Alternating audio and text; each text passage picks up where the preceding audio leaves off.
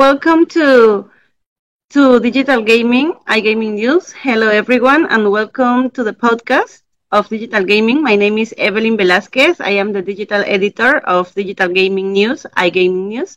And this time we will talk to Korbi Carrison, Event Vice President at G2E. Uh, welcome, Korbi. Uh, how are you doing today?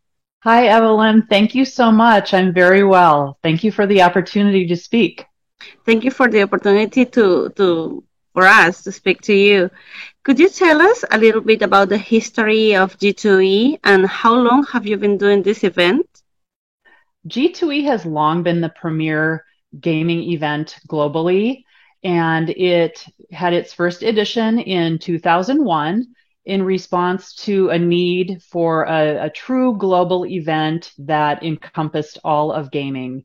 So the launch of the show was very successful. It has been going on for 22 years. I've been fortunate enough to have led the event for five years, and it's really exciting for me to see how the industry has grown. And I just really love how G2E brings together leaders from all over the world to conduct business and share ideas. Yes, G2E is one of the most successful events uh, worldwide. We know that the pandemic period was very hard for several industries, especially for the entertainment industry. How did you handle not having the event during this time? You're right. The pandemic period was so difficult for so many, including the casino gaming industry. But like so many other industries, the the uh, participants in the industry really pivoted and were able to expand in other areas, such as iGaming. There was such a focus put on iGaming and sports betting and also on digital events. So in the year of the pandemic, we did produce a G2E digital event and it, it um, did address a lot that was going on in the industry. 2021, we were able to have a hybrid event and this year we're back with the full in-person event and we're we're really excited to bring a lot of those innovations that were really um, spurred into action by that pandemic period. After all these years, it will be very exciting to to see the event in person. What are your expectations for G2E 2022? Well, our biggest hope for G2E this year is that our attendees can have back that pre pandemic experience. We know that everyone loves to see all of the innovations that are across the expo hall floor.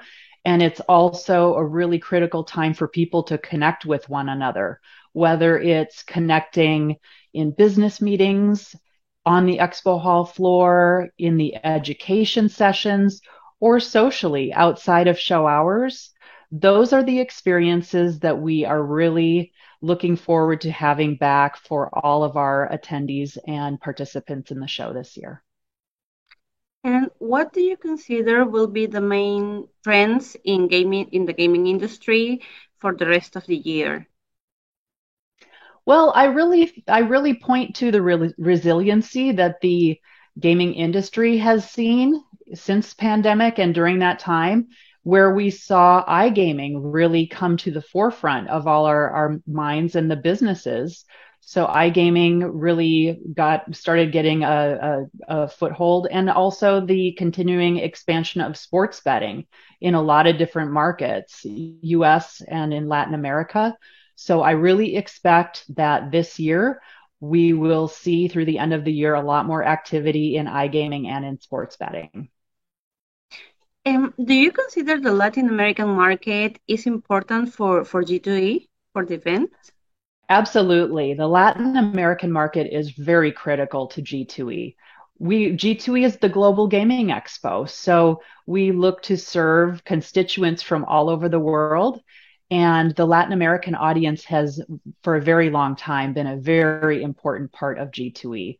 We have welcomed people from all over the world, but especially Latin America. Last year, were able to travel to the show. We were thrilled to have everyone back last year, and we can't wait to welcome them again to do business this year. What topics will be covered at the conferences? Well, we'll be covering, of course, the, the very important growth areas of iGaming and sports betting, but we will also get into some content about financial areas and cryptocurrency, how those things affect the daily lives in both the online gaming space and the, the brick and mortar casino space. So a lot of information on our different conference sessions is available on our website, globalgamingexpo.com. And which companies will be participating as sponsors uh, on this year's event? We really have a lot of different participating companies this year. Certainly the companies that you'll see all across the expo hall floor and we also, in addition to those exhibiting companies, have a lot of really important partnerships. Of course, G2E is a partnership with the American Gaming Association. We also have strategic partnerships with Indian Gaming Association and also with AGEM, the Association of Gaming Equipment Manufacturers. And we have a, a lot of representation from different media outlets such as yourself. So really a lot of participation from all over the industry, different types of organizations. And all of that information also is available on our website. We are sure that uh, G2E 2022 will be a total success. Thank you very much, Korbi, for your attention. Thank you. We can't wait to see you there. Can't wait.